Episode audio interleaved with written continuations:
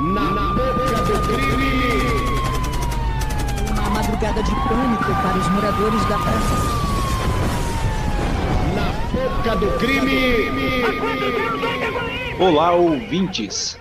Estamos aqui hoje para mais um Na Boca do Crime. Na Boca do Crime, seu programa de crimes, crimes virtuais, crimes do cotidiano. E, como vocês bem sabem, já virou padrão, se eu estou fazendo essa introdução é porque o seu Hernani não pôde participar hoje. Ele está encarregado de um novo projeto para os assinantes do, do Nova Vertente.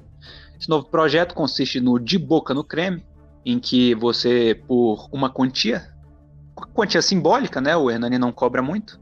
Você tem acesso a serviços especiais providos diretamente pelo seu caipira favorito. Assine aí o, o Nova Vertente Produções, vire membro. E não é o membro cringe, vire um membro based.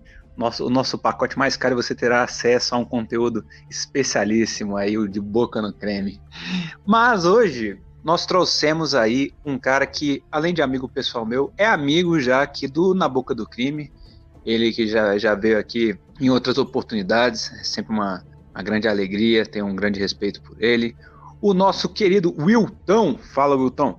E aí, Felipão, beleza, bicho? Estamos aqui na madrugada deste Japão. Vamos contar umas histórias macabras hoje. Eu espero conseguir dormir depois desse podcast.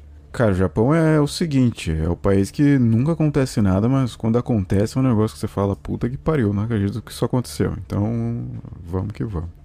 São crimes que entram pra história quando acontecem. Exato. E nisso, Wilton, uma, antes de, de iniciar o nosso, o nosso top crimes selecionados aí, é, você em uma conversa anterior comigo, quando a, quando a gente se conheceu, você falou que um, o, um dos principais motivos, se não o principal, para você realizar sua mudança do Brasil para o Japão, isso depois de você ter passado pela China, foi justamente a questão da segurança.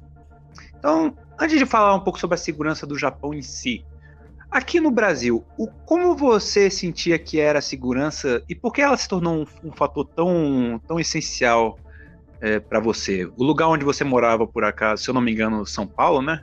Isso. Carapicuíba.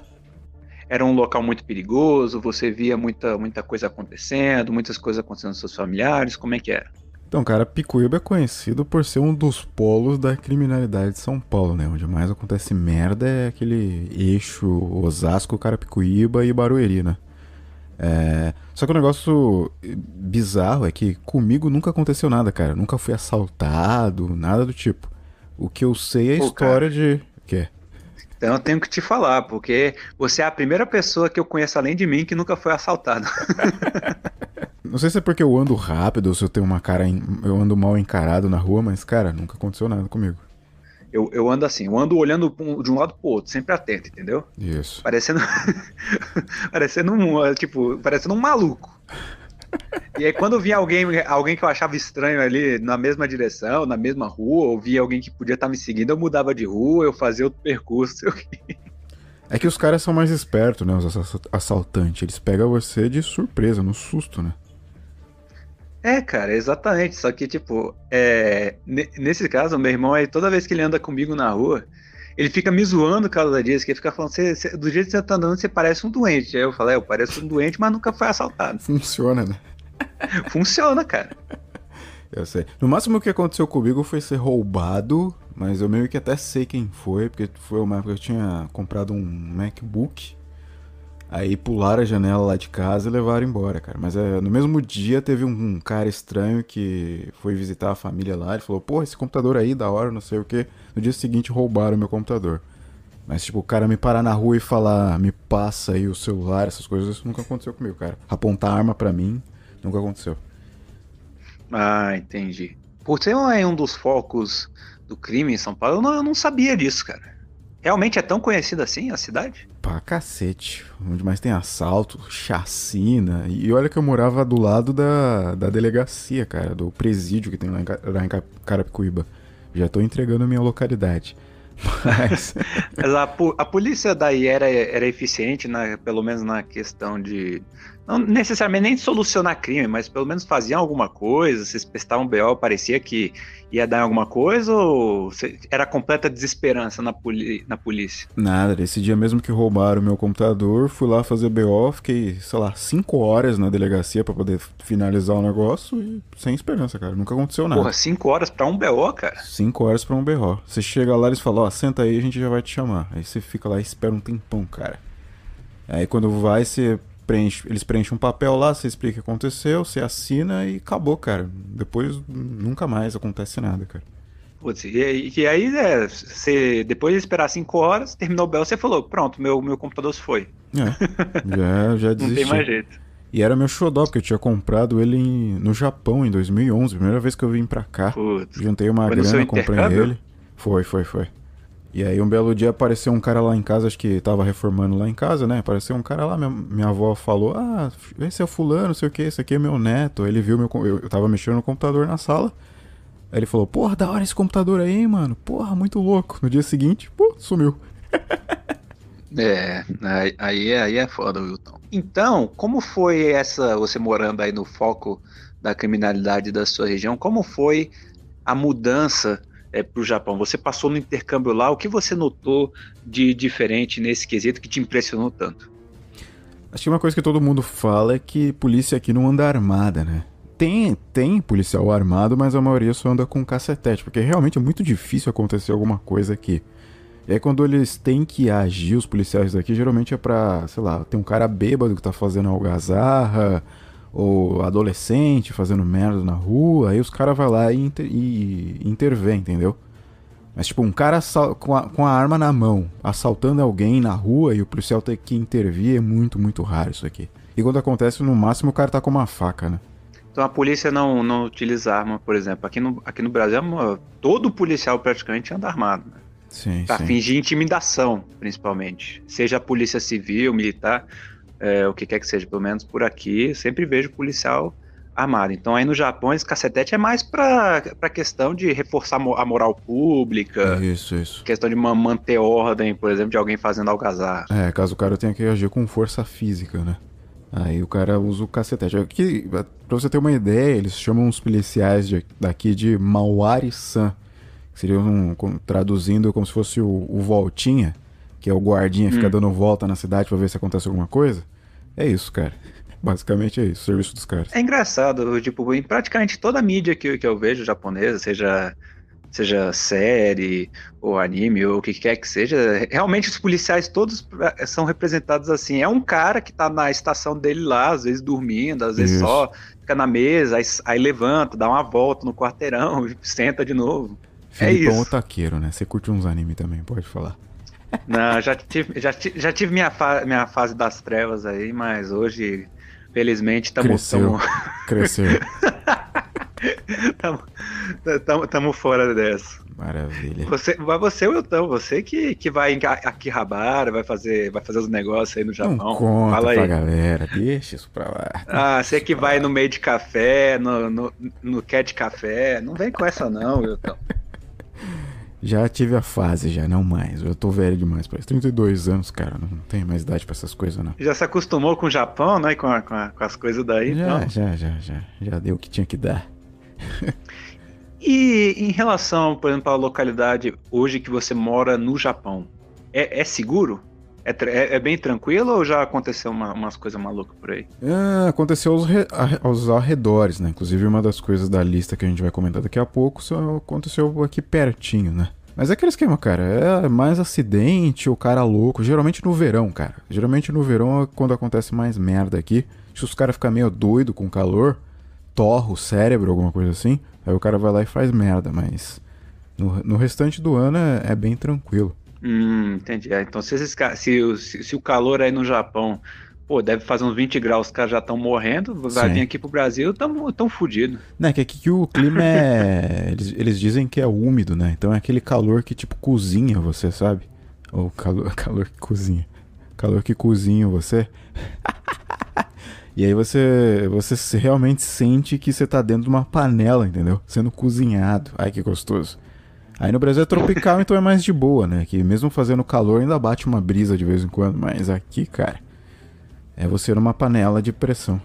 Sei não, Elton. Quando tá fazendo 38 aqui, meu amigo, não é, não é muito de boa, não, cara. É que você mora em, é, no norte aí também, né? Aí deve ser o bicho. É, no norte é sacanagem, Elton. Mas aí é norte, não é, pô?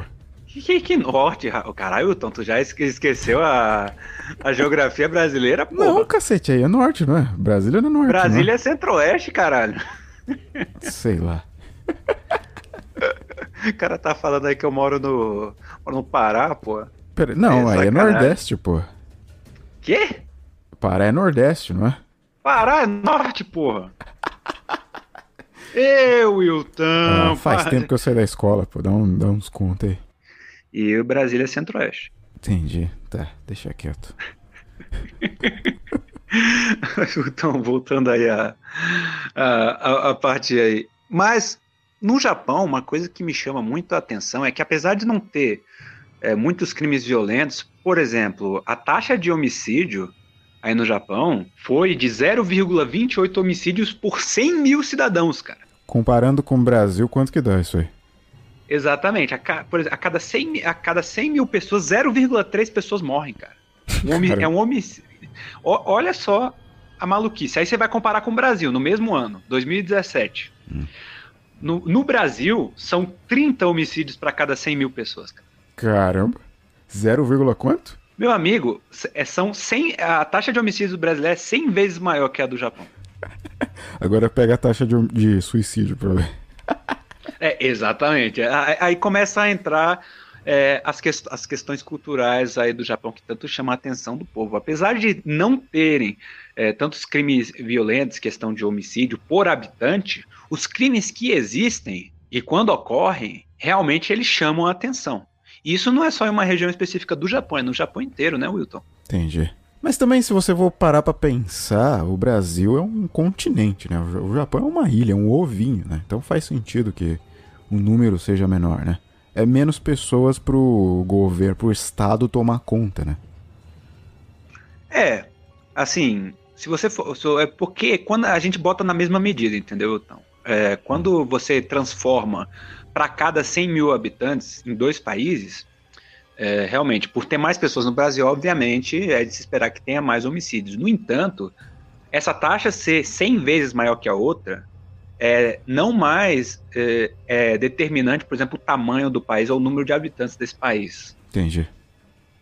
essa taxa ser tão de- desproporcional uma para outra significa que realmente é, há alguma coisa no Brasil que faz com que, a- com, que a- com que as pessoas, que o índice de homicídio seja elevadíssimo. E no Japão a gente consegue apontar isso sem estudo profundo. No Japão, pelo menos quando a gente vê ou fala na mídia e tudo mais, até pelo, pelos seus relatos aí da, da própria polícia, como ela age, Hum. é, eu pelo menos reduzo isso muito à que- à questão cultural Entendi. é, ja- japonesa.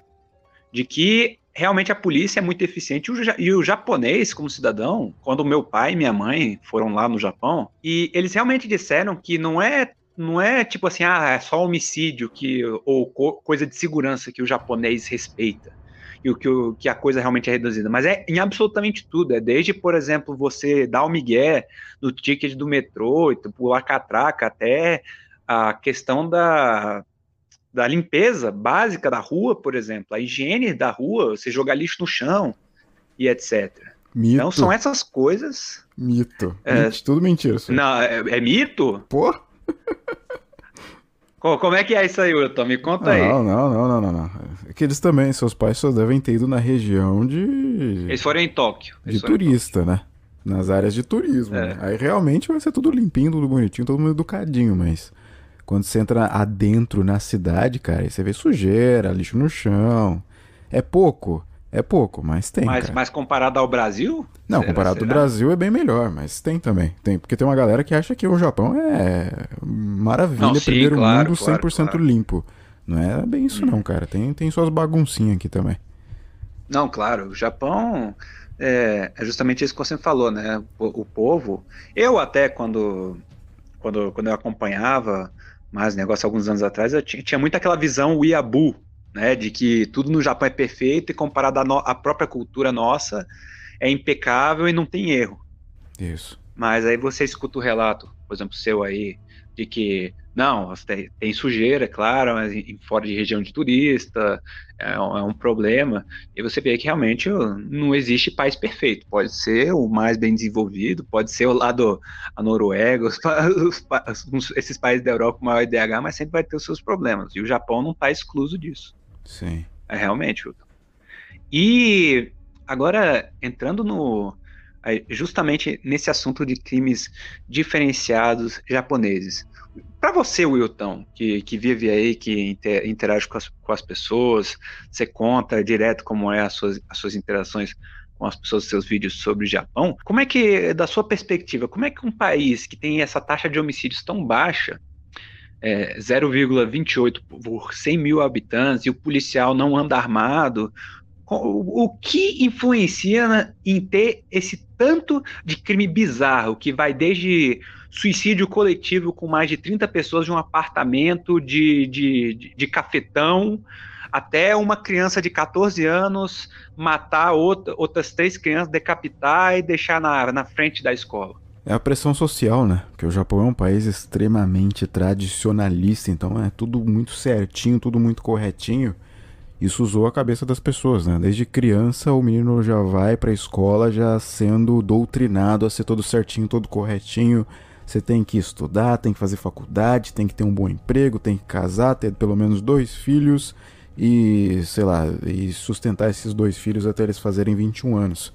Aí quando o cara se perde no meio desse caminho, por exemplo, o cara não vai bem na escola, aí já afeta a, a cabeça dele, ele fala, pô, puta, eu sou um fracassado, falhei aqui no que as pessoas esperam de mim, aí o cara começa a fazer merda, entendeu? Então é mais por isso, é uma questão mais psicológica, né? Da pressão social que existe aqui. Aí o cara se vê fora do, do, do plano que é traçado para ele de vida, o cara ou se vê fora, ou o cara não consegue se encaixar, aí o cara começa a fazer besteira e começa a ter pensamentos suicidas, pensamento homicida e coisas do tipo, né? Então é uma questão mais social, né? Um problema social. Entendi. Então você acha que realmente quando, já que esse molde é colocado em praticamente todas, todas as pessoas, desde, desde que elas iniciam a educação, seja em casa ou na escola, você acha que quando elas não conseguem se encaixar nesse molde, tem uma tendência muito grande de realmente ocorrer esses eventos bizarros e essas pessoas completamente saírem completamente disso e, e irem para uma coisa completamente diferente desse molde, realmente espirocarem. Sim. Porque se você for fazer um comparativo com o Brasil, por exemplo, por que, que tem muito crime no Brasil? Porque o pessoal realmente está passando fome, está passando necessidade, não tem emprego, etc. Então o cara acaba tendo que roubar, matar, etc, para poder sobreviver. Não estou justificando o que o cara está fazendo, mas estou explicando o porquê que acontece. Já aqui, os caras já têm acesso a tudo.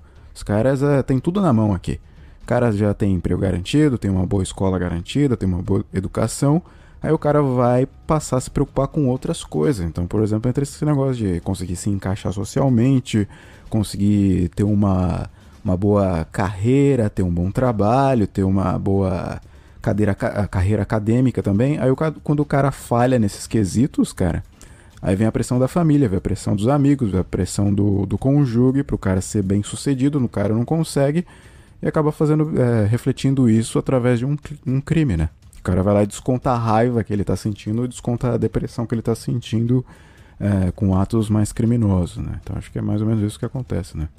Aqui os crimes não, aqui, é, aqui os crimes não são por sobrevivência, né? Que, que nem é no Brasil. Ah, tô passando fome, vou lá e vou saltar um cara, vou vender o celular, vou comprar comida, vou comprar droga, sei lá. Ou então, sei lá, é, o cara teve uma infância de merda e o cara usa droga e vai lá e mata alguém para poder roubar o celular e comprar mais droga. Não, aqui é mais. O cara tem tudo na mão.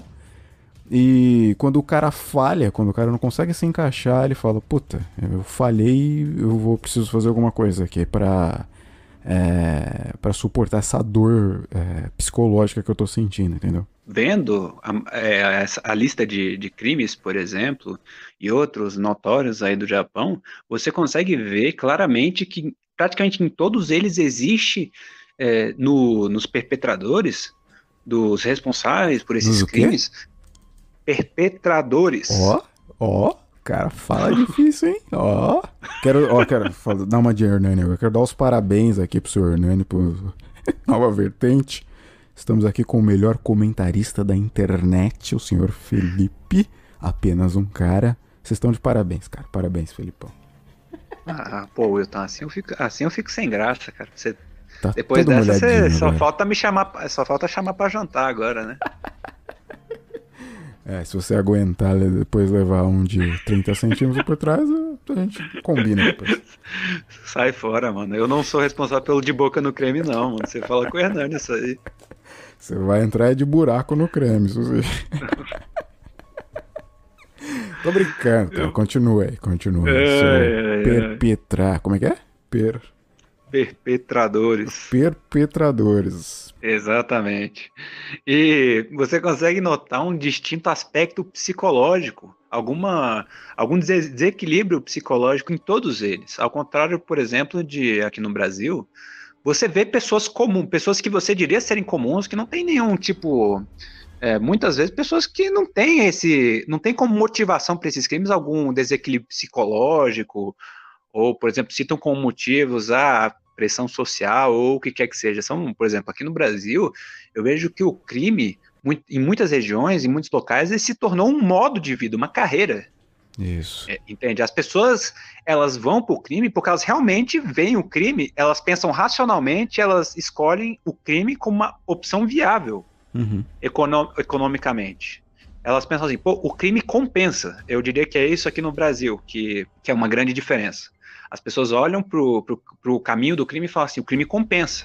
O crime vai me dar uma grana, é, dependendo da situação, por exemplo, em relação a outras carreiras, não preciso fazer enormes esforços, entendeu? Eu arrisco a minha vida, no entanto, eu não preciso, eu não vou ficar, gastar quatro anos ensino, eh, três anos de ensino médio, aí mais quatro anos em faculdade, aí mais não sei o que, para ganhar um salário mínimo, entendeu? O cara, Entendi. ele olha pro o caminho do crime e pensa assim, ah, o crime compensa. Então é uma pessoa que racionalmente escolheu esse caminho. Enquanto no Japão, as pessoas, esses crimes mais notórios aí, você vê claramente que a pessoa não, não foi por nenhum motivo, por exemplo, pelo menos a grande maioria deles, não foi motivo econômico, não foi motivo Não, de não. sobrevivência, foi motivo simplesmente de a pessoa, a gente vai listar aqui logo, é, o cara diz, pô, eu gosto de matar, ou ah, eu acho tal classe de pessoas impuras, temos que exterminá-las. Sim. Ou, ah, eu, eu quero esfaquear pessoas e jogar um caminhão e, e atropelar elas por aí, entendeu? Exato. É assim que eu vejo. O motivador, olha, até eu tô falando difícil agora. O motivador dessas pessoas é geralmente um dia ruim, né? O cara pega um dia ruim, o cara vai lá e faz uma merda, o cara até gosta disso que ele fez e repete outras vezes, né? Mais ou menos isso que acontece aqui. Mas eh, você vai ver também que a maioria desses casos, cara, um negócio interessante é que é problemas com mamãe, cara. Geralmente quando o cara tem problema com mamãe, ele acaba fazendo merda, né? Eu não sei se você já reparou nisso. Mãe abusiva, mãe narcisista, geralmente cara que é filho de mãe assim acaba fazendo bobagem, cara. Uhum. Eu sinto que, pelo menos vendo alguns desses casos, é, no Japão, a questão da pressão social, não só da mãe também, mas dos pais, como conjunto em geral, Hum. para você se tornar uma pessoa bem-sucedida, o que os pais, eu diria, aí na sociedade japonesa, além da, da, da educação, eles são os maiores responsáveis por botar, as- por impor esse molde nas pessoas, né? Sim, sim, sim, sim. Se bem que quando o pai é problemático, geralmente o filho vira o Michael Jackson, né? É, né? é, é, é, tem casos assim mesmo. Quando a mãe é problemática, ele vira serial killer, mas quando é o pai, o cara vira Michael Jackson. Então, acho que o problema tá nas mães mesmo. Pronto. Os Miguel curtiram agora meu comentário. Putz, é, puta, agora, agora você derrubou o episódio, porra. Ai, ai. Depois você tiver coragem, se, se você não tiver coragem, depois você corta essa parte, mas tudo bem. Vamos lá. Não, aqui, aqui, é, aqui é na boca do crime, cara. Se cair, eu só vou falar assim, pô, eu tô- paga nós aí pelo episódio, tá tudo certo. Dá nada não. Vem comigo que dá bom. O cara que já tomou o processo, mas tudo bem. É isso aí. E o- é, o processo que não, não, não pode nem ser enunciado, né? Não pode, nem, não pode nem ser explicado. Quem sabe, sabe. Quem não sabe, nunca saberá. É, Então, nisso, Wilton, agora a gente já falou um pouquinho da cultura do Japão que, que faz esses crimes notórios acontecerem, eles serem tão, tão distinguíveis é, entre os outros? Antes de entrar nos crimes em si, você aí, quando foi fazer o seu intercâmbio, você passou quanto tempo no Japão? Você passou seis meses, um ano? Quanto um mês, um mês só. Ah, entendi. Você passou um mês e aí você se mudou pro Japão em 2014, depois da Copa. Em 2014. Então você pegou é, uma, uma porrada desses crimes e quando, vo- quando você estava acostumado com um certo, um certo molde de crimes, um certo agir aí no Brasil. No entanto, quando você foi para o Japão, você agora entrou em contato com uma coisa completamente diferente, que é esse sistema aí de, de ver poucos homicídios no noticiário, é o povo mais é o povo falando toda hora de economia, não sei o quê. Aqui no Brasil, a gente só vê, ah, tantas pessoas morreram, ah, morreu isso, assalto aquilo, aquilo. Aí no, no Japão o pessoal tá mais preocupado é com o primeiro-ministro e aí a economia, só, só fica falando disso. isso. Então, para você, quando você começou a ver esses crimes aí, esse- realmente, por exemplo, esses massacres, é, esse, esse pessoal é, abalado psicologicamente, que foi a primeira vez que você entrou em contato com isso enquanto você estava aí no Japão. Co- Como, como você viu é, todo esse fenômeno? Foi algo muito surpreendente para você ou você já sabia que existiam esses casos e que isso aí podia, podia acontecer?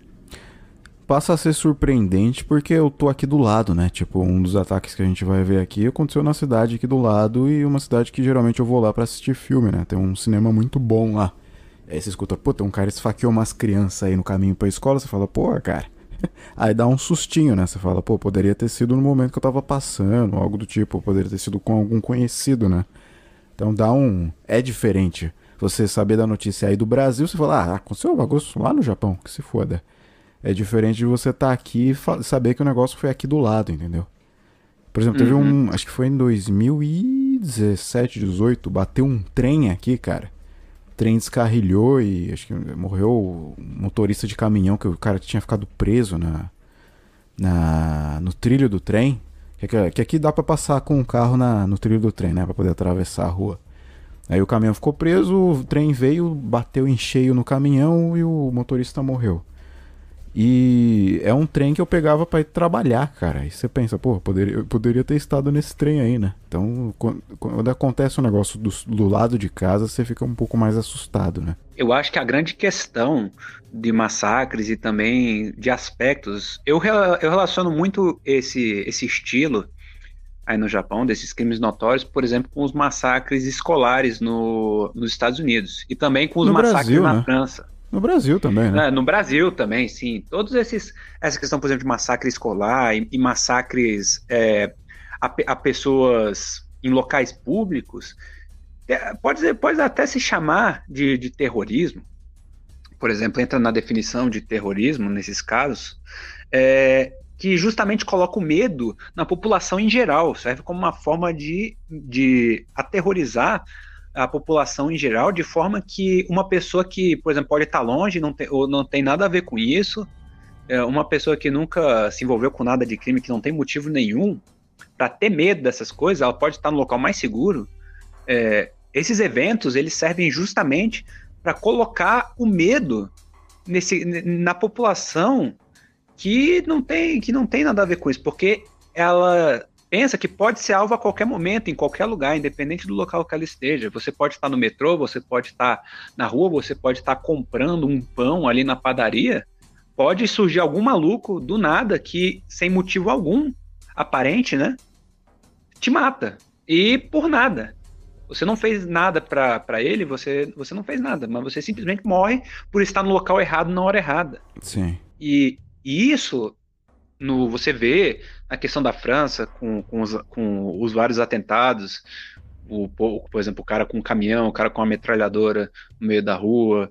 É, e aí no Japão, esse mesmo cara que esfaqueou crianças no caminho da escola, e, e o outro cara que jogou um caminhão no, no- num comércio e começou a esfaquear o povo, é, faz com que a população inteira se veja numa situação vulnerável, mesmo em um dos países, se não o país com a segurança mais renomada do mundo, com a uma das menores taxas de homicídio por habitante do planeta.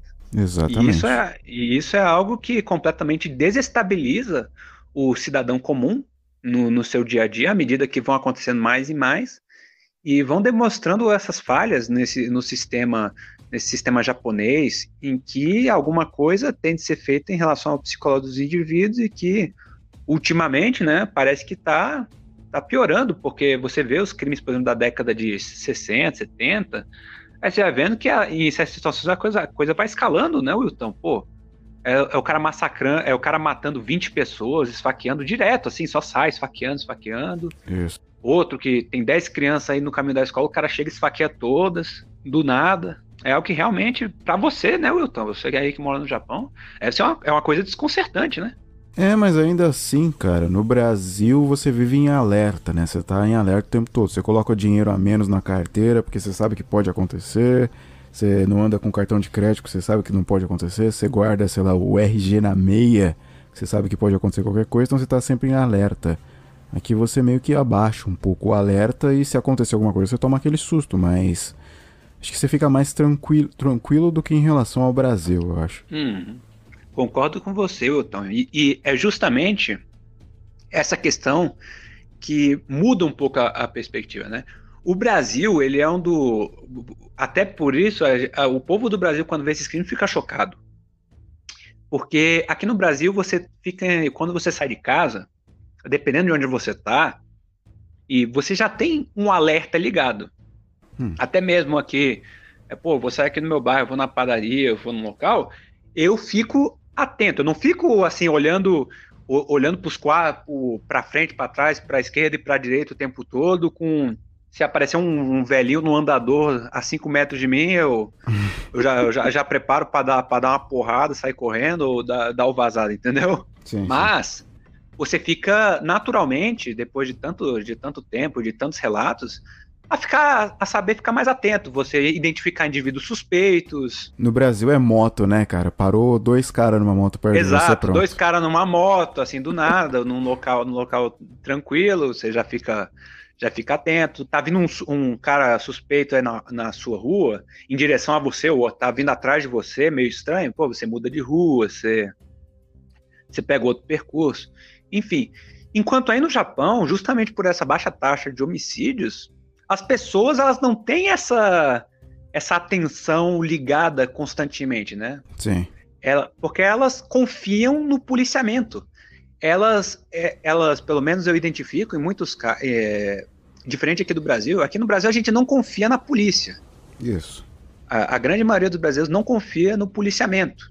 Então, por consequência, nós temos que aprender a estar atentos para minimizar o risco de assalto, o que é que seja, de qualquer forma possível, por nós mesmos, é. individualmente. Aqui é comum você ver carteira no bolso de trás da calça. Se fosse do Brasil, cara, para puxar ali é um, dois. Mas aqui os caras andam com a carteira livre, leve, solta no bolso de trás, celular. Então realmente os caras têm um alerta muito baixo aqui, cara. Exatamente. Enquanto aí no Japão, pelas pessoas confiarem no policiamento e no governo como um todo para prover a segurança para elas, elas deixam a sua guarda baixa e quando ocorre um desses massacres, é, é o que mais me chama a atenção é o número de pessoas que morrem. Porque realmente é, é um. E, porque o cara, justamente o policiamento, não é dizendo que o policiamento não seja rápido o suficiente, o que quer que seja. No entanto, quando, quando alguém despiroca aí no Japão, leva 15, leva 10, leva 20. É. Entendeu? O cara, levou, o cara levou 15 com uma faca.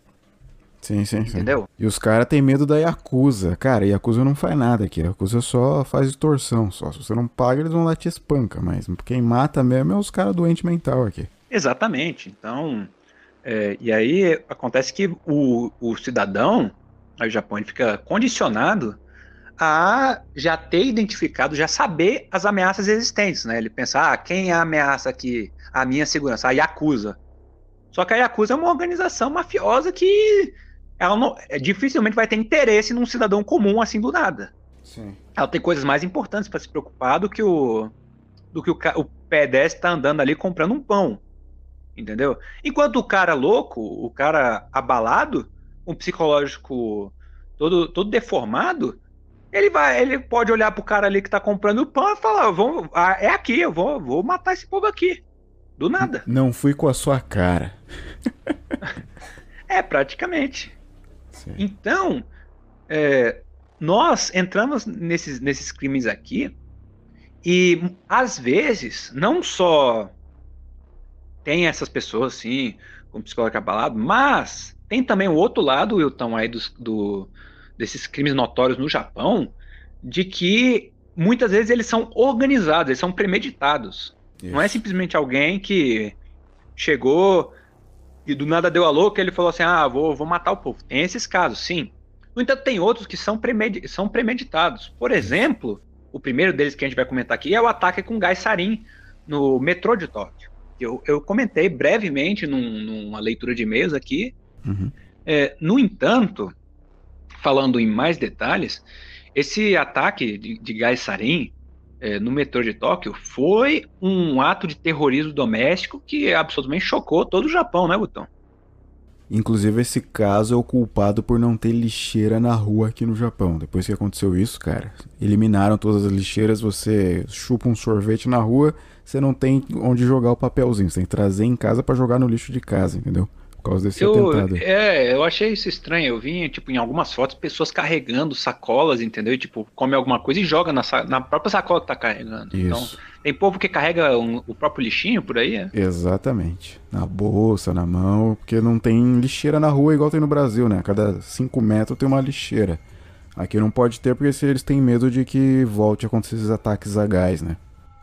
Entendi. Esse ataque a gás aí no, no metrô de Tóquio, ele foi, ele, eh, os autores foi um culto, um movimento que Uhum. e em cinco ataques coordenados eles liberaram gás sarin em três linhas do, do metrô de Tóquio durante a hora do rush e mataram 14 pessoas e no total 5.500 pessoas ficaram feridas em diferentes diferentes estados de gravidade, né?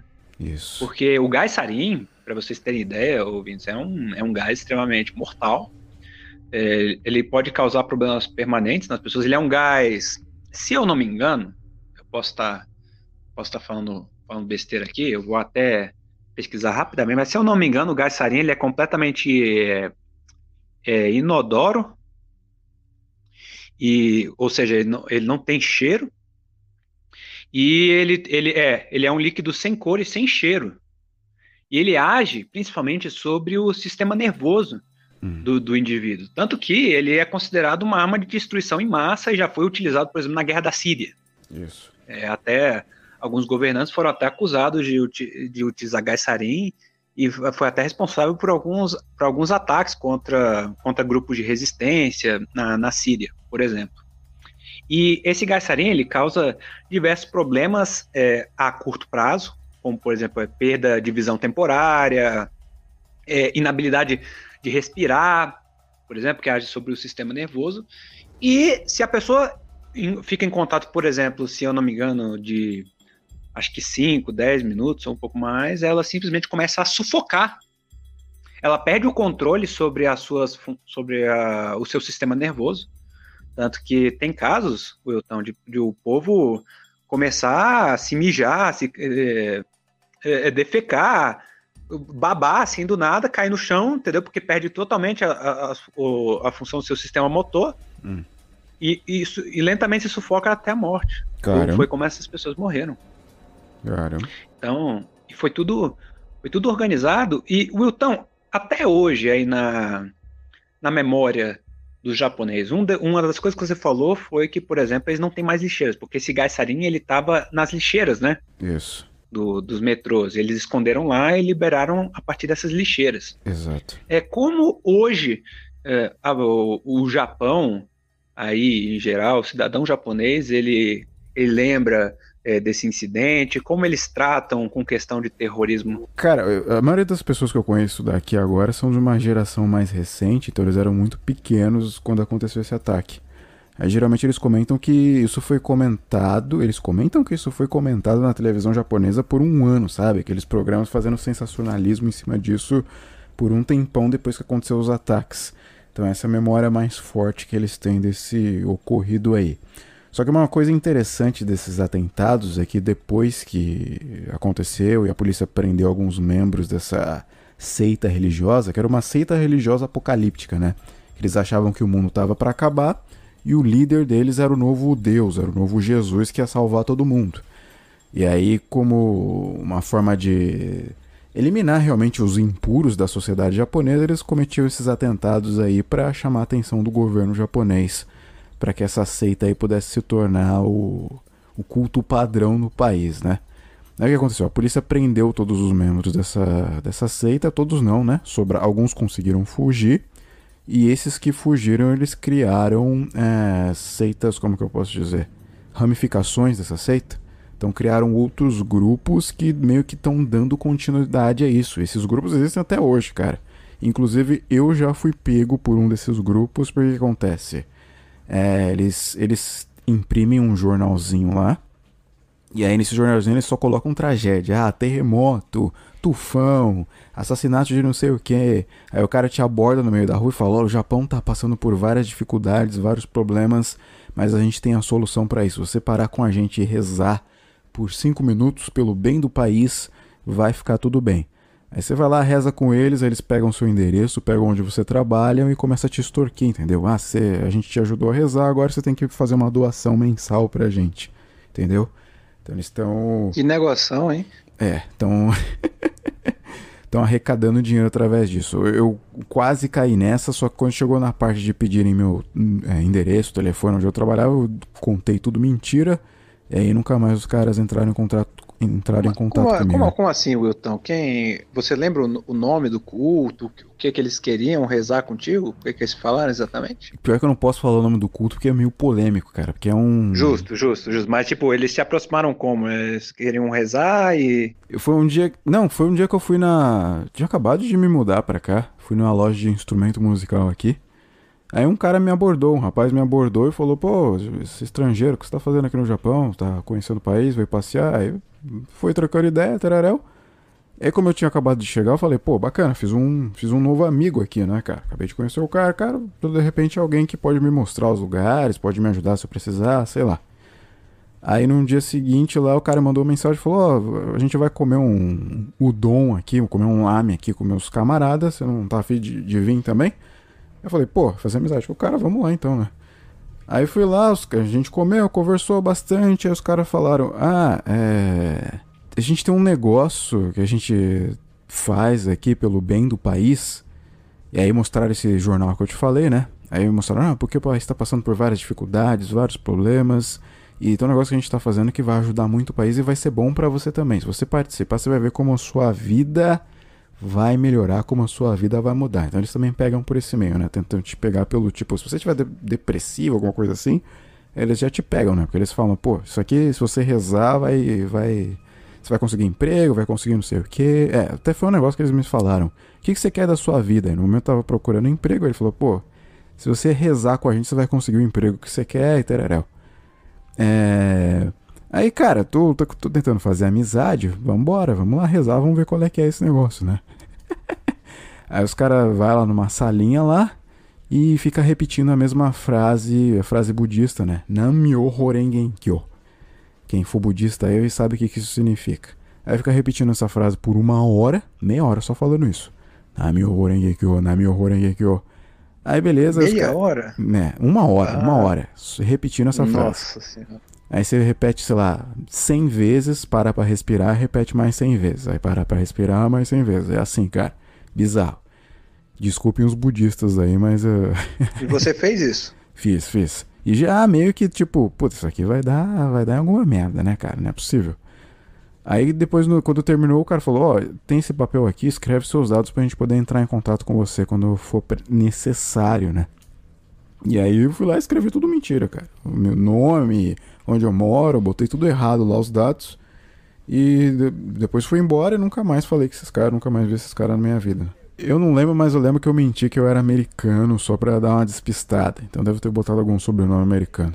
Inclusive, eles queriam o endereço da minha família nos Estados Unidos, cara. Tipo, você vê que o nível isso, do, da loucura. São, são sutis esses caras, hein? São. Aí depois pesquisando na internet eu vi que tinha outros caras que tinham caído nessa daí e se ferraram porque, tipo, o membro do grupo vai lá no trabalho dele e fala, ó, você tem que fazer uma doação aqui, senão eu vou, vou, vou falar mal de você pro seu chefe, uns negócios assim, sabe?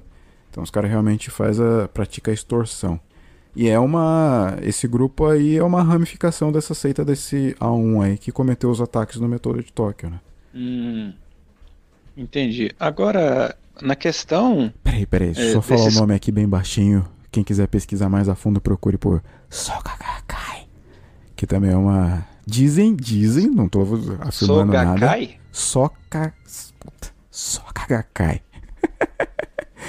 não tô afirmando nada, hein? Sogakai. É, não tô afirmando nada. Mas quem quiser pesquisar aí é uma, é uma Entendi. organização. Se algum, se, se algum membro aí, algum ouvinte da boca do crime se envolver com o Sogakai por causa do, do Wilton, aí você manda um relato pra gente aí, beleza? Isso. Não, é mais, mais pra quem quiser jogar um Google aí, porque essa organização é uma organização oficial, existe até hoje em dia, mas dizem que é um- uma das ramificações desse A1 Shin, Shi- Shinrikyo. Ah, então é um negócio público.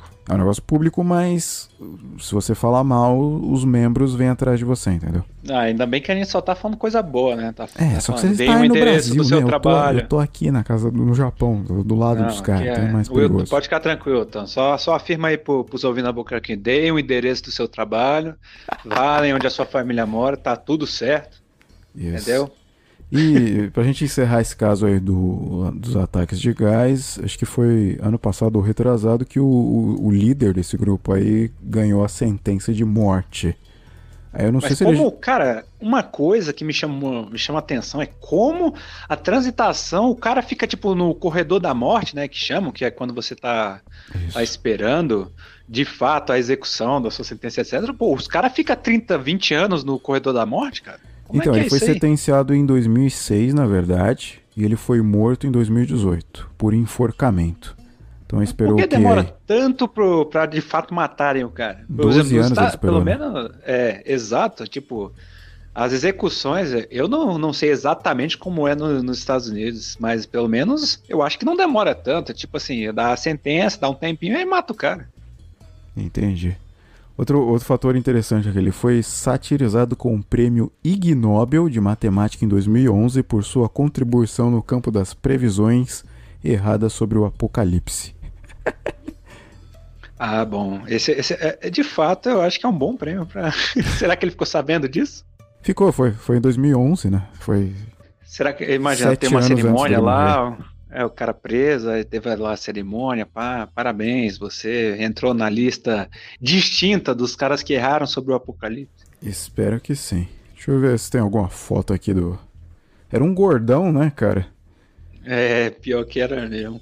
Mas, tipo, ele pode falar assim, ah, eu errei sobre o apocalipse porque o plano não deu certo. Se tivesse matado todo mundo no metrô, aí, aí tinha acontecido. Sim, sim, sim. Ele pode mandar essa, né? Puta, um gordão barbudo enganou todo mundo aqui.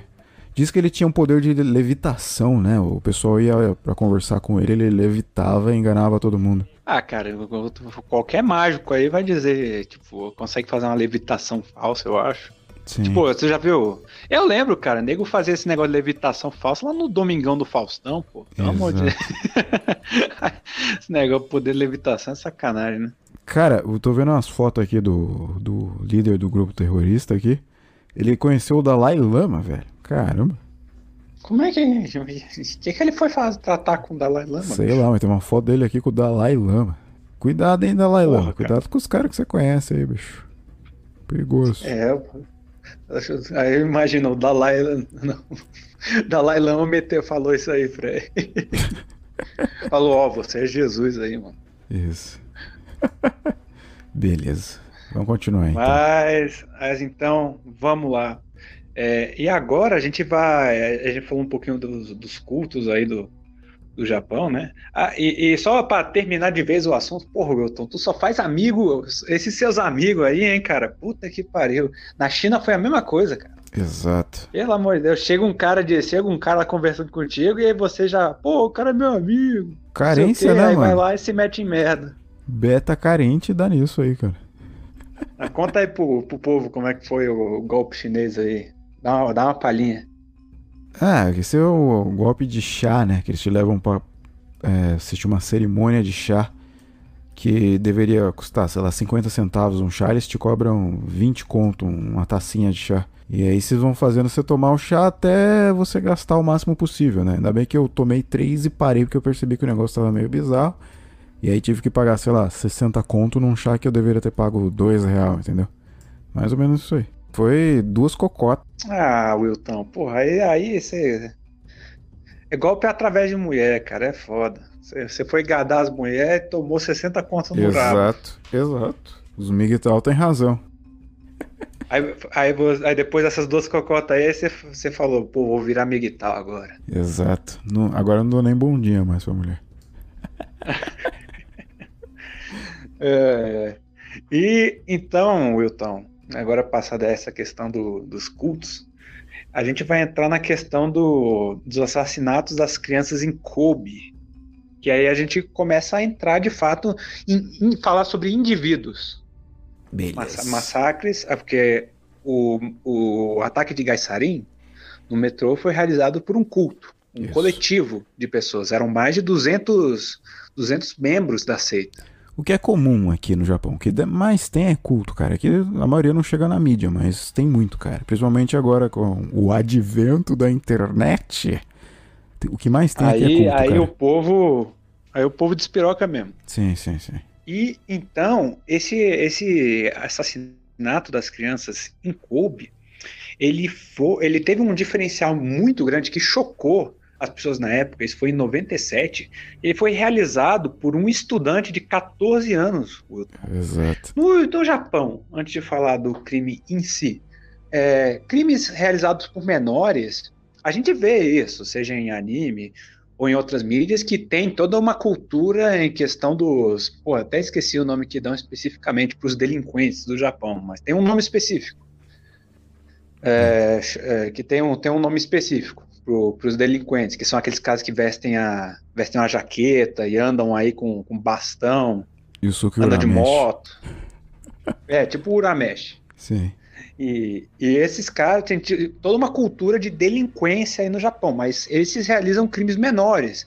E no caso é desordem, é ordem pu- desordem pública, né? Isso. é, depredação, pichação, é, pequenos furtos em lojas e etc. Isso é, isso é um fenômeno no Japão, um fenômeno delinquente. Tem Sim, todo sim, um sim, movimento cultural para isso. Agora, crimes de fato, crimes sérios ou graves cometidos por menores. O quão raro é isso aí no Japão? Na verdade, não é muito raro, né? Aqui é uma em duas. Ou a criancinha, criança ruim da cabeça se mata, ou ela mata alguém, cara. É muito comum aqui. Porque aqui também é o país do bullying, né, cara? Que mais tem aqui é casos de bullying de coleguinha da escola que maltrata o outro coleguinha, ou a menininha que maltrata outra menininha. Aí o que acontece? Ou essa menina se mata, ou essa menina mata outra menina, ou a menina que comete bullying mata a menina através do bullying. Então é um negócio muito, muito comum aqui, né? No ambiente escolar, que é onde esses, esses adolescentes estão inseridos, é, o mais comum é questão de crimes por vingança, Isso. né? Ou é, suicídios motivados por bullying. Isso. Hum, entendi. E aí, nesse caso, esse cara, o elemento de bullying, pelo menos aqui, não esteve envolvido porque ele não matou ninguém di- di- é, diretamente relacionado a ele. E não, Sim, ah, sim, eu sim, fui bullyingado por um cara e eu vou matar esse cara. Esse sujeito, que tinha 14 anos de idade, o que ele fez inicialmente? É, ele entrou, ele estava ah, numa escola, né? E foi numa escola de educação especial, é, uma escola elementar, elementária, né? E foi encontrado na frente dessa escola um, um menino a- sem a cabeça, com a cabeça mutilada. é, os legistas colocaram que foi ele foi decapitado por uma, uma serra e com várias mutilações é, no corpo dele. E além disso, o corpo de- desse, dessa- desse garoto, é, eles acharam uma carta escrita que estava, na verdade, na boca dele, dentro da boca dele, Wilton. Assim. É, escrita em, em caneta vermelha. Ô Felipão, é E- meia-noite aqui, eu quero dormir ainda, cara. Calma aí. Você vai dormir com bons sonhos hoje, pode ficar tranquilo. Você vai lembrar, vai aparecer um moleque aí de, de 10 anos com a nota na boca. Você é louco. O sangue de Jesus tem poder. Sem cabeça, sem cabeça aí. Fala isso não. E é que ele se identificava como o, o assassino nessa carta, ele se identificava como Sakakibara, que é um sobrenome comum no, no Japão, né? Se eu não me engano, tem um significado para esse Sakakibara, mas não vou lembrar agora. Mas ele ficou conhecido como Shounen Ei, que significa menino A. É, que eles não queriam identificar ele, né? Aí usaram a polícia e a mídia preso, usaram. Né? É, a mídia e a polícia usaram esse, essa nomenclatura para ele. Então esse menino que qual é a história? Ele abordava crianças aleatórias e conversava, trocava uma ideia, pedia ajuda para fazer alguma coisa, ou então pedia para brincar com essa criança, depois ele ia, amar, ia lá e matava a criança, sem motivo nenhum. Diz ele que ele gostava, ele fazia isso porque ele gostava, né? Ele tinha um prazer hum. nisso, né? Você quer estar tá afim de ler a carta dele aí? Exato. E aí, é, esse prazer de matar que ele descrevia, ele ele também obtinha isso através de o que ele chamava de um jogo. E esse jogo, ele dizia que era especificamente com a polícia. Que ele, por exemplo, na primeira carta que estava na boca desse garoto, ele fala o seguinte: vou traduzir aqui. Esse é o começo do jogo. Tente me parar se, vo se vocês puderem, polícia estúpida. Eu desesperadamente quero quero ver pessoas morrendo. É, essa é uma emoção, é uma emoção muito grande para mim cometer assassinatos. Um julgamento sangrento é necessário para todos os meus anos de grande ressentimento. Nessa carta, ele deixou, ele deixou claro, e também em cartas subsequentes que ele escreveu, é, ele dizia que ele estava jogando um jogo com a polícia e que a cada crime mais violento que ele cometia, é, a polícia devia ter mais tenacidade devia ser, ter mais seriedade em buscar por ele, porque senão ele ia continuar é, matando mais e mais crianças. Isso. E ele matava crianças especificamente. Por exemplo, e, é, algum tempo depois desse primeiro assassinato, é, ele enviou uma carta para um, um jornal, um jornal de Kobe, e que ele assumia a responsabilidade por matar e decapitar esse garoto e também ameaçou que mais mortes se seguiriam. Caso, por exemplo, a, a, enquanto a polícia não prendesse, ele ia continuar matando. E nessa segunda carta é, que ele falou, ele se identificou como Sakakibara Seito, que aí é, vem o significado, Wilton. Hum. Que os caracteres, né, os kanjis, significam álcool, é, demônio, rosa, santo e luta. Hum. E é, ele começou a, a, frase, por exemplo, dessa carta, falando que, que, o, que o jogo estava, estava decorrendo bem e que ele está colocando a vida dele em risco por esse jogo. E que se ele fosse pego, ele provavelmente seria enforcado e que a polícia deveria ser mais agressiva e mais, e mais ter mais tenacidade em, em, em um perseguir. Uhum. E ele afirma que somente quando eu mato que eu sou liberado da, do constante ódio que eu sofro. E é o único momento em que eu posso obter paz. É apenas quando eu dou, eu faço, inflijo dor a, em pessoas que eu consigo melhorar minha própria dor. Ou seja, um cara completamente dodói da cabeça, né, Wilton? Sim. Existe uma controvérsia depois que ele foi pego que dizem que a polícia não conseguiu encontrar o menino e pegaram um menino aleatório só para poder apaziguar, porque a mídia tava em cima, era noticiário de noite, e dia falando sobre esses casos, né? A mídia tava em cima, a polícia não tava conseguindo descobrir quem, quem, quem que era esse Shonen A. Aí pegaram um menino aleatório e prenderam ele. É, tem uma controvérsia que diz que o menino que foi preso é um menino inocente, foi só de foi só pra jogar uma cortina de fumaça, entendeu? Uhum, entendi. E outra coisa curiosa que a gente estava comentando aqui, Hilton, que ele faz menção, é que na carta que ele enviou ao jornal, ele também falou contra o, sistema educacional japonês, que o assassino chamava de educação compulsória que formava pessoas que nem ele, pessoas invisíveis. Ou seja, toda aquela questão de que a gente falou de é, refor reforço de um molde, isso. Quando a pessoa não se encaixa nesse molde, ele simplesmente começa a culpar as instituições no caso, seja a família, através dos pais, e a escola, né? O governo como um todo, provedor de, de educação, e começa realmente a, a despirocar completamente, sair, tentar é, destruir esse molde com todas as suas forças e de duas uma, ou essas pessoas que chegam em um ponto que não suportam mais, ou elas optam pelo suicídio, ou elas optam por é, obter, entre aspas, uma vingança contra essas instituições. E no caso, esse, esse menino, ele optou pelo, pelo caminho do crime e procurou matar crianças é, de idades próximas a ele, né? Isso. Você tá ouvindo essas vozes aqui, Felipe? É, não, tô não. As vozes das crianças aqui? Chorando. É. Não, eu não tô ouvindo, não. Tem alguém chorando aí? Eu tô brincando, cara. Ah, bom. São os espíritos. é uma. Teve uma menina que sobreviveu aos ataques desse Sakakibara aí, né? E ela meio que contou como que ela foi abordada e o que, que aconteceu, né? Só que eu não tô conseguindo encontrar o relato dela aqui, mas fica o aviso aí pro ouvinte que quiser ir mais a fundo desse caso.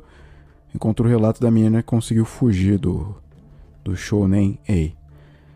E aí eu queria comentar também outra coisa, que é em relação ao como, o que aconteceu com ele dentro da, da prisão. Você já, já posso comentar disso ou você quer falar mais alguma coisa? Só, só terminar chegando até a prisão dele, então é no, no pânico inicial, isso foi uma coisa que ocorreu com a mídia. É, a mídia, ela sem querer leu o nome dele errado, como Onibara que significa rosa, rosa do demônio. Onibara. E aí, exatamente. Ele ficou puta, né? E aí, é, e ele ficou putaço e mandou uma nova carta dizendo que a cada vez que o que, que, a mídia ou qualquer, qualquer coisa que reportasse o nome dele de forma errada, como Onibara, ele ia matar três pessoas por semana.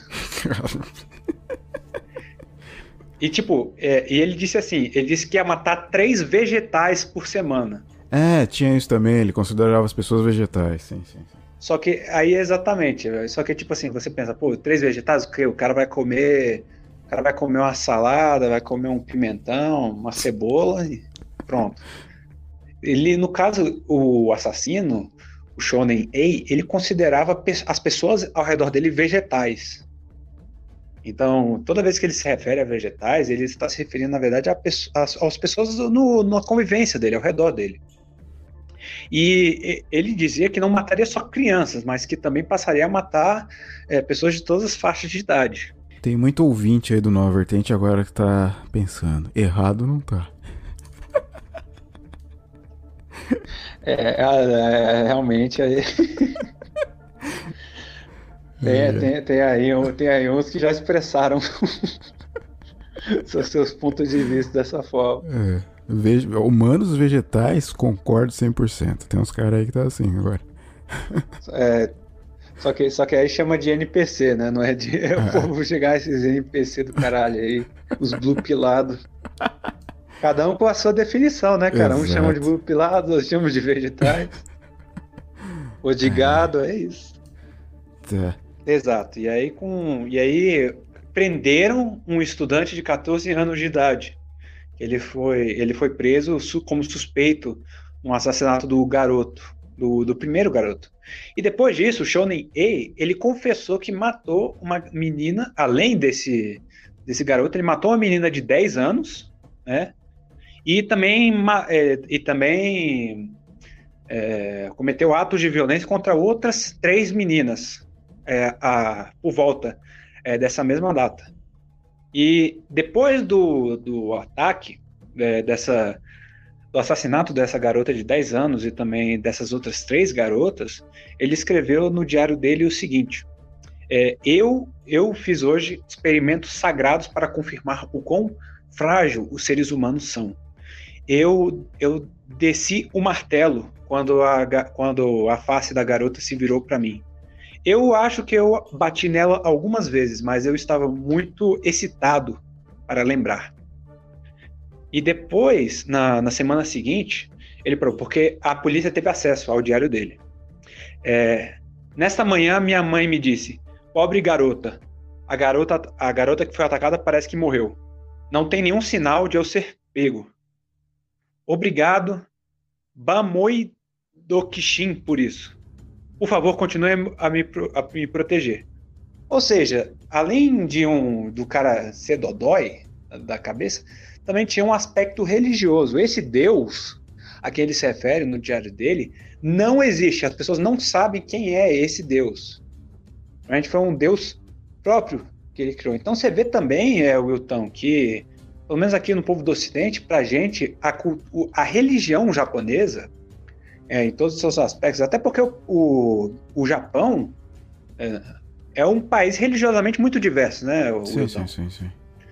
Então, muitos desses crimes têm um forte aspecto religioso, né? Seja de culto ou de uma pessoa comum. Sim.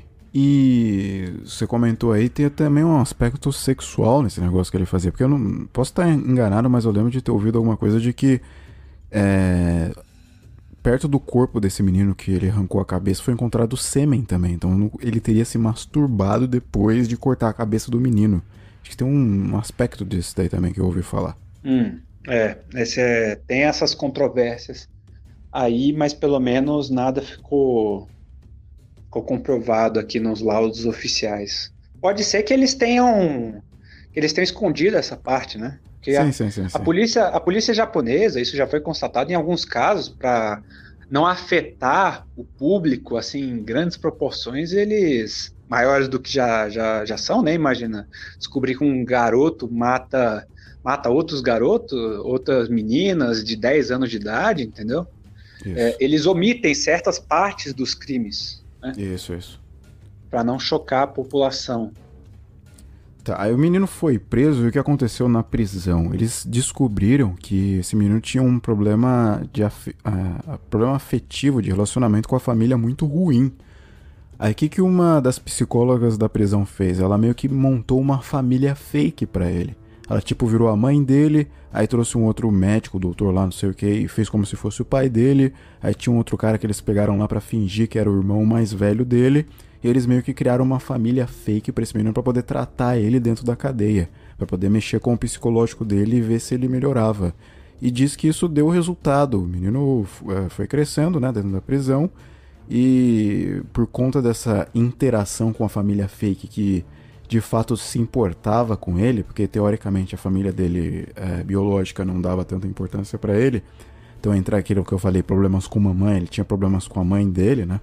Então essa família fake que foi construíram pra ele dentro da prisão foi o que ajudou ele a melhorar.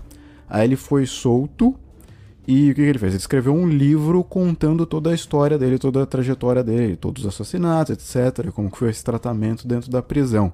E esse livro é um livro extremamente controverso aqui no Japão, porque tem muitas pessoas que acham que esse, esse livro não deveria ser vendido, porque lá tem os relatos de tudo que aconte- aconteceu, né? Então, em respeito, em respeito às famílias das crianças que foram mortas, é um livro que não deveria ser veiculado, mas ele tá à venda aqui. Se você for no Amazon japonês, você consegue ir lá e comprar o livro do Shonen Ei. Aí o que que esse menino, eh, que agora é um rapaz, fez? Ele diz que ele pretende pagar de volta todas as famílias que ele destruiu com, a- com os atos dele. Então toda a grana que ele recebe com a venda dos livros, diz ele que ele está revertendo para essas famílias para meio que pagar de volta por tudo que ele fez, por- pelos danos que ele causou. Aí ele falou que pode ser que ele vai morrer, ele não vai terminar de pagar, mas fazendo isso ele já se sente um pouco melhor. Então não sei se é real, mas seria o caso de alguém aí que meio que deu uma volta por cima, né? Não sei como é que tá a cabeça dele hoje em dia, mas esse é o relato mais recente que se tem desse, desse menino aí. Uma coisa, Wilton, eu acho que também esse livro deve ter online para vender, assim, já traduzido, né? Deve Nem para vender, assim, mas o PDF já deve ter por aí para baixar, se os ouvintes quiserem aí procurar, mas é, fiquem atentos. O, o livro ele serve praticamente para descrever todos os crimes que, que, que o cara cometeu em detalhes, entendeu? Então ele reconta crime por crime, mo- modo por modo de como ele fez a coisa, como foi exatamente tintim por tintim. Vê se eu acho o nome do livro aqui. É, eu, eu achei o nome do livro. O livro é, acho que é Zeca, Zeca. Tio Zeca? Como é que é? É, o tio Zeca, tio Zequinha. Z-E-K-K-A. Ah, Zeca. É o Zeca. é o tio Zequinha. E uma coisa curiosa, justamente aquilo que você falou, né? Depois do, dos, assassin... depois dos assassinatos, depois da prisão do Shonen A, o, o, o, vários advogados de defesa e investigadores disseram ter muitas inconsistências na, na pessoa que foi presa e a pessoa que foi. É, e, a, e, a, e a, pessoa, a pessoa que cometeu os crimes. Por exemplo, Isso. alguns investigadores eles disseram que um dos, um dos assassinatos foi feito por uma pessoa que era canhota, mas o hum. Shonen E ele era destro. Olha, daí que vem a, a controvérsia de que teriam pego um outro menino no, pra ser acusado no lugar desse daí, porque eles não conseguiram encontrar, né? Exatamente. Outra coisa, a confissão do Shonen ela tinha muito, muitas afirmações absurdas e, e, é, muitas afirmações absurdas e testamento de coisas que seriam impossíveis para um menino de 14 anos fazer. Entendi. E outra coisa, o Shonen A, ele tinha más notas, mas a confissão dele, aparentemente, tinha sido muito complexa e críptica, e tinha muitas figuras de linguagem e similares muito elaboradas, muito avançadas, então era um, era um sujeito muito inteligente, enquanto, enquanto o cara, tipo, tinha... É, o Shonen A, ele tinha, é, tinha más notas. Entendi. É um menino é, burro, mas inteligente quando foi pego, então é meio estranho. É, exatamente. Então, é uma é uma coisa muito uma coisa muito curiosa e que incoerente, ainda né? hoje é muito incoerente que ainda hoje causa muita controvérsia de que uma teoria da conspiração, né, de que teriam teriam pego alguém que não é o assassino, o assassino real, uhum. entendeu? Mas que é, mas só para apaziguar a mídia e a sociedade que estava cobrando a prisão dessa pessoa e acharam um cara que assumiu a culpa, porque essa, esse, esse Shonen A que foi preso, ele de fato assumiu a culpa. Entendi. Ele, ele confessou para ele confessou os crimes, assumiu todos e também, é, por exemplo, até a própria mãe dele foi visitar ele na prisão, a família foi visitar e ele assumiu também. Hum para a própria família. Só que uma coisa, Wilton, é que ele foi é, liberado é, da prisão, né? Isso, isso. Ele, ele foi ele foi liberado em, já, em 1 de janeiro de 2005, né? Porque os crimes foram cometidos com, com ele sendo menor, tendo 14 anos. Então, eles resolveram por liberar ele totalmente e dar uma nova. Ele adotou uma nova residência e também mudou de nome. Isso. Inclusive dizem que ele até tem família hoje em dia, né? Tem filhos, esposa. Uhum. Exatamente. E aí, é, em algum, alguns anos depois, mais de uma década depois, ele, ele lançou o livro dele e já descobriram o nome e também residência dele. Ou seja, já sabem quem ele é hoje, que o nome real dele, né, seria Shinichiro Azuma. Isso. Esse seria o nome real dele hoje, atualmente. Só que, pelo menos, ninguém foi atrás dele. É nada, o cara tá, tá solto por aí. Não, teve um jornalista que chegou aí atrás dele e, tipo. Ele tinha inicialmente aceitado dar uma entrevista para esse jornalista, só que o jornalista encheu tanto o saco dele que quando o cara foi fazer a entrevista, ele meio que ameaçou esse jornalista e foi até nesse momento que foi tirada a única foto que se tem desse Shonen, Shonen A. Se você procurar na internet, você vai encontrar uma foto que é, dizem ser a foto desse cara aí, hoje em dia, né? É o único registro que se tem da, do rosto dele. Mas é isso aí. Eu achei o livro aqui para baixar, já tô baixando. é, nome... é em inglês? É, achei em japonês aqui. Vou tá baixando meio devagar aqui, mas vamos ver. Em japonês, em japonês dá uma pegada. É, o, nome, o nome completo do livro é Zeka Kobe Renzoku Jido Sasho Jiken. Jiken. Então, sei lá, joga nos comentários aí depois uh, pra ajudar a galera. Zeka é Kobe Renzoku Jido Sasho Jiken. Esse é o nome do livro. É isso aí. É uma, daqui a pouco, é ano que vem, tá saindo aí a adaptação para anime. Então, quem, quem quiser aí, fiquem atentos. Isso E aí. logo lança, o- lança um anime do sujeito. É, agora a gente vai falar sobre a localidade favorita do Wilton, Akihabara, que lá esse evento ficou conhecido Wilton, como o Massacre de Akihabara, que foi um, um mass murder, né? Isso.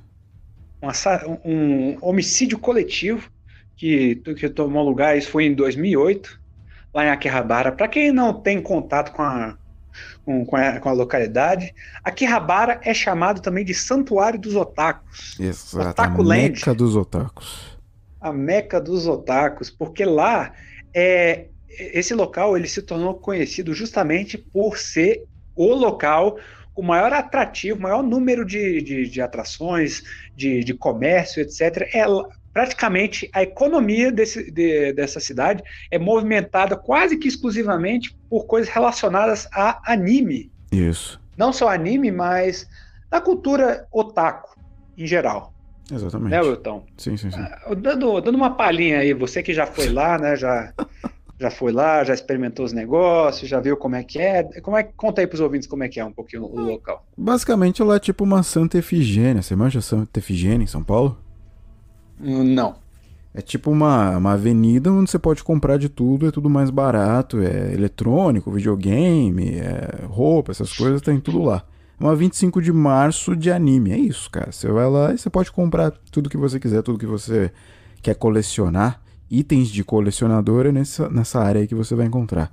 Fora isso tem as bizarrices também, né? Tipo, Meido Café, que é aquele café das empregadinhas. Que é mais... Café das Neco Girl também. É, as Necro Girl, café de gato também, que você vai tomar café, tem um monte de gato andando no meio do. Você é louco, bicho. Pô, Você não, vai pô, tomar você o tá café, tem um pelo café. do gato dentro da xícara, mano. Ah, pô, mas aí eu, obviamente, eu, eu não vou deixar o gato colocar, o, colocar a bunda, o rabo no meu café, né? O gato vai ficar lá no meu pé, vai ficar. Se, se permitirem, vai ficar no colo lá. Você Meu faz um Deus do carinho, pá, toma um café. Pô, Felipão. Prezava Pô, imagina uma, neco, você. imagina uma, uma Neco Girl no meu colo lá. pá. Não pode, cara. Não, você não pode encostar nas meninas. Não, não, não, não, mas, mas, aí, mas ela ia dizer, nossa, que estrangeiro bonito. Vou pegar o meu vou pegar o green card pro Brasil, que não existe mais. Meu Mas ela não passaporte precisa saber disso. O, ó, o passaporte do Piniquim é um dos mais valiosos do mundo, sabia?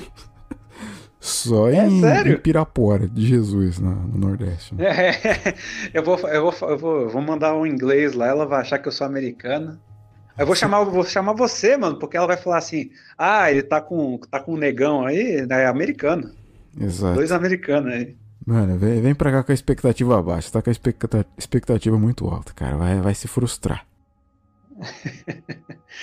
E então, esse, esse massacre em, em Akihabara foi o seguinte, ouvintes. A maioria desses massacres, pelo menos em história recente, na França, muitos deles ocorrem com caminhão. Né? E, e foi, a foi o que aconteceu aqui no massacre de Akihabara. Um sujeito, exatamente meio-dia e 33, ele simplesmente estava num caminhão e meteu esse caminhão numa multidão é, co- com, de um comércio. Tinha uma multidão reunida em volta de um comércio. E aí ele simplesmente meteu o, o caminhão lá nesse comércio, atropelou o povo, instantaneamente matando três pessoas e machucando duas. E quando ele saiu do caminhão, ele saiu com uma faca na mão e começou a esfaquear o povo aleatoriamente. Ele simplesmente começou a esfaquear o povo e ele conseguiu esfaquear 12 pessoas. E depois ele, dessas 12, ele conseguiu matar quatro e, ma e machucar oito. Nisso, a, a polícia de Tóquio, ela prendeu, era um sujeito de, de 25 anos. E uma coisa, é, Wilton, que, que me chama a atenção, pelo menos, é o quão rápido essas coisas ocorrem, né? Porque Sim. você pensa assim, porra, o cara meteu o caminhão no comércio, saiu, esfaqueou 12 pessoas e aí ele foi preso, né? É questão de Aí cinco tem minutos, povo- né, cara? Exato. E aí tem povo que diz, porra, mas a, a polícia conseguir, não consegue evitar isso aí, não sei o quê, não tem policial em todo canto, é o Japão, não sei o quê. Só que aí você tem que pensar, ouvinte, que Pro cara meter um caminhão local numa multidão, uma multidão, tem que lembrar disso. E o povo que tá ali no chão, que saiu do caminho do caminhão, quer ver o que, que vai acontecer, não vai esperar que o cara tá lá com uma. vai sair com uma faca na mão e começar a esfaquear todo mundo. Tem um elemento de choque e tudo mais. Então, tem povo que fica até sem reação. Então, o cara, no momento que ele sai ali com faca na mão, ele simplesmente sai sai pass passando rodo em todo mundo. Isso. Entendeu?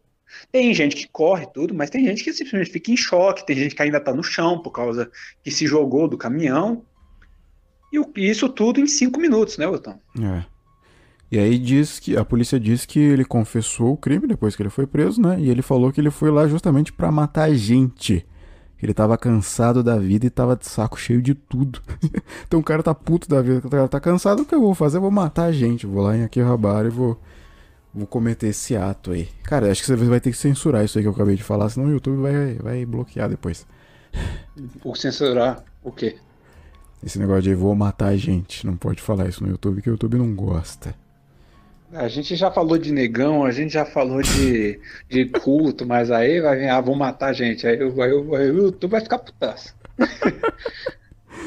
e é, uma coisa, ouvintes, que ajudou é, ele a conseguir matar esse tanto de gente nesse curto espaço de tempo foi porque, por ser uma multidão, é, quando o caminhão atropelou essas três pessoas e bateu no comércio, muitas pessoas que estavam em volta dessa multidão, tipo, só andando, elas foram lá socorrer essas pessoas. Porque É foi- o cara. Hum, É que foi meio dia e meia, né, cara? Horário de almoço, galera tava saindo pra almoçar nesse horário aí. galera, tipo, tava cheia a rua. Sim, sim. Eles falaram que a rua tava cheia. Então, nesse comércio, o povo tava o quê? Tava comprando almoço, tava almoçando. Era uma rua comercial, então tinha muita gente em volta. E nisso, esse caminhão que o cara tava, ele atravessou o sinal vermelho e atropelou, bateu no comércio. Então, a primeira reação das pessoas foi, pô, é, o caminhão desgovernado, pô, o- aconteceu alguma coisa com o motorista, né? Então o povo foi até o caminhão e até as pessoas para socorrer, né? Foi Isso. muita gente lá. E por isso que quando ele saiu, ele simplesmente conseguiu ma- é, atacar 12 pessoas assim numa sucessão muito rápida. Você vai ver a vida do cara, desse cara, o nome dele é Tomohiro Kato. O Tomohiro, ele, ele tinha, teve uma educação inicial muito tranquila. Ele tinha, ele tinha notas consideradas excepcionais. Ele era um atleta de elite de track.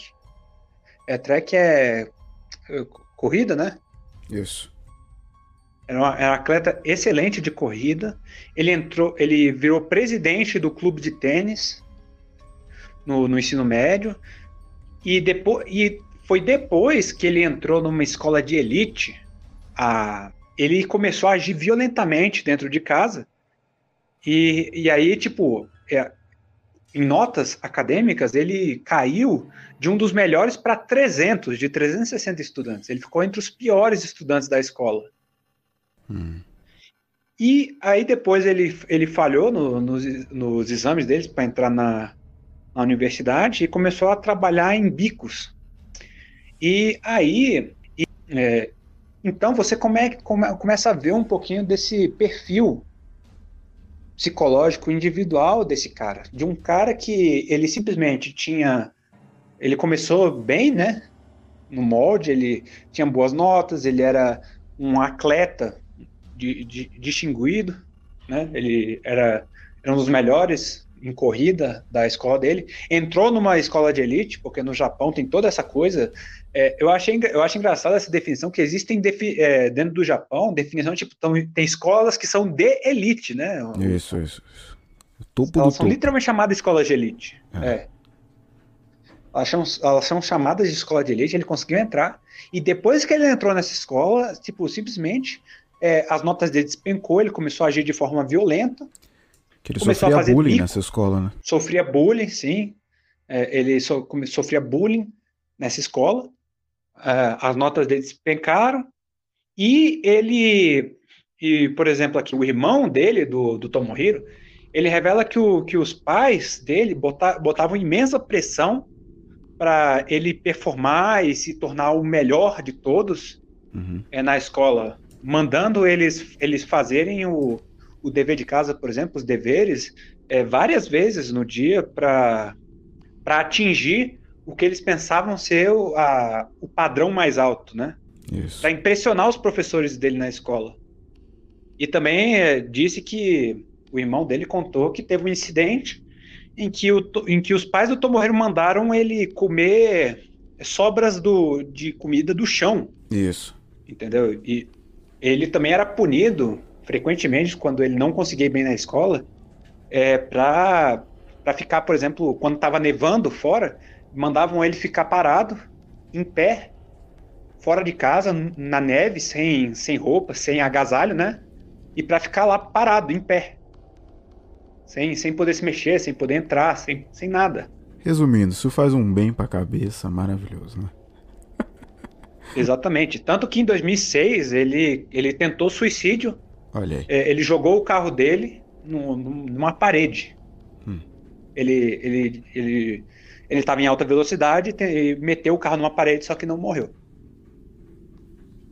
E então é, ele, você vê realmente, então, tudo aquilo que a gente falou no início do programa tem uma influência muito grande nesses indivíduos que cometem esse, esses crimes que, que, são considerados notórios, né?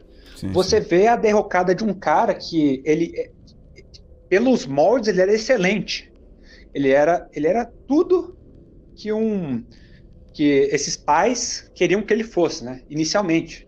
Só que quando ele começou a desabar sobre essa pressão toda e começou a performar mal na escola, ele não mais era aquele atleta distinguido.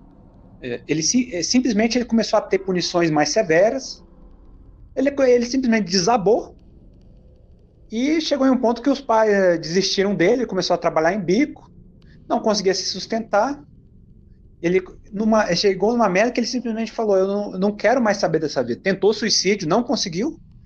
E chegou num, num ponto psico, de desespero psicológico tão grande que ele simplesmente foi lá e resolveu cometer um massacre para ser morto.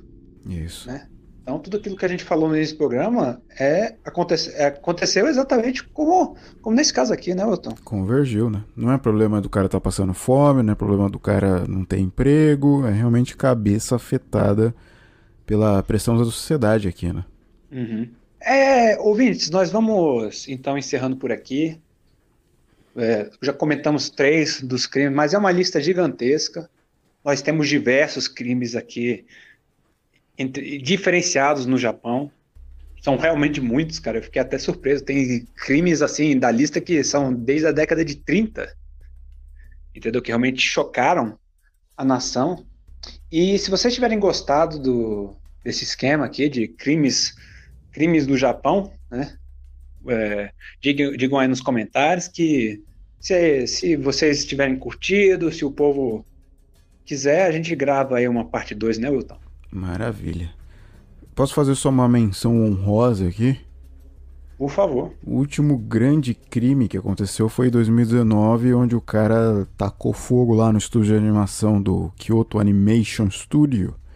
Esse foi o último caso registrado aí de é, grande crime que aconteceu no país. Vocês devem estar com a memória fresca disso aí, porque foi recente, né? Todo mundo comentou, deu trending topics no Twitter e etc. E não só isso, mas todos os otakus de todos os locais flodaram tudo quanto é Twitter, é Facebook, é tudo. Isso. Dizendo, ah, não, o estúdio foi embora. E uma coisa muito importante de, de, desse aí foi que esse estúdio em específico, ele tinha muitas coisas originais e únicas guardadas lá. Isso, isso. Então, que, como foram queimadas, né? Foram queimados todos consequentemente todos os registros, porque esses estúdios muitas vezes é, material original e material não lançado, material especial, né? Uhum. Eles não postam na internet, eles deixam, por exemplo, arquivado fisicamente. Isso, isso. Material antigo, principalmente, eles deixam arquivado fisicamente. Que é desenhado à mão, né? Desenhado à mão. Exato. Porque é de, que anime é, é, desenhado à mão. Então, muitos dos arquivos originais, até coisas animadas, eles deixam arquivado fisicamente, não digitalmente. Uhum. Então, várias coisas foram relatadas terem sido perdidas para sempre por causa desse incêndio. Tô vendo a notícia aqui, eu não sabia disso, mas 36 pessoas morreram, caramba. Exatamente, não só isso, mas a perda humana, né? Achei que só o estúdio tinha queimado, não sabia que tinha morrido Ah, porque, também. que, foi porque queimaram com gente dentro. Assim, e até os ouvintes podem estar se perguntando por que foi considerado um crime? Porque de fato alguém tacou fogo no, no estúdio. Não foi assim, ah, deu um curto-circuito em algum lugar e começou a pegar fogo. Não, alguém propositalmente tacou fogo no estúdio em, em horário de trabalho e que acarretou aí na, na, na perda total do estúdio e também na morte de 36 pessoas. Mas, então é isso aí, Wilton. Muito obrigado aí pela, pela sua presença. Ouvintes, se vocês tiverem gostado, digam aí. Se vocês quiserem uma parte 2, aí a gente, a gente providencia. Eu, pelo menos, eu gostei muito de, de gravar sobre o assunto. Tem muita coisa para falar sobre, muitos outros crimes para comentar. E agora, Wilton, faz aí a, a sua despedida. Eu, eu- eu ia dizer o seu jabá, mas todo mundo já te conhece, né? Todo mundo nada. Ah, um, ah, né, Vem de falsa humildade, não. Um dos grandes aqui da comunidade. Que papola. Então faz aí a sua despedida, meu nome. Muito obrigado a todos aí que ouviram de boca no creme. Esse não é maravilhoso. Esse de boca no creme é só com é com o Hernani aí para os assinantes Basic. R$ reais por mês você tem acesso ao aos, ao, A aos boca de veludo. do seu Hernani, o boca de veludo, o bom da boca, né? Ou melhor, o bom de boca. Ilimitado aí. Quem tiver afim de ouvir um podcast maluco aí, tem o Todo Dia Podcast, procura aí no YouTubinha. Joga lá Todo Dia Podcast, tem também no, no Spotify. Entra no Spotify e joga Todo Dia Podcast, que eu estarei lá com os assuntos mais variados e mais doidos da internet. E é isso aí, muito obrigado você que ouviu aí. Se você curtiu, escreve aí nos comentários, deixa seu like. Olha só, virei youtuber agora. Deixa seu like, aperta o sininho e faz seu comentário dizendo pra ter parte 2 pra gente comentar os crimes é, trágicos aqui da história do Japão, tá bom? É isso aí, um abraço bem gostoso por trás. Então é isso aí, ouvintes, é isso aí. Então, e falou! Falou.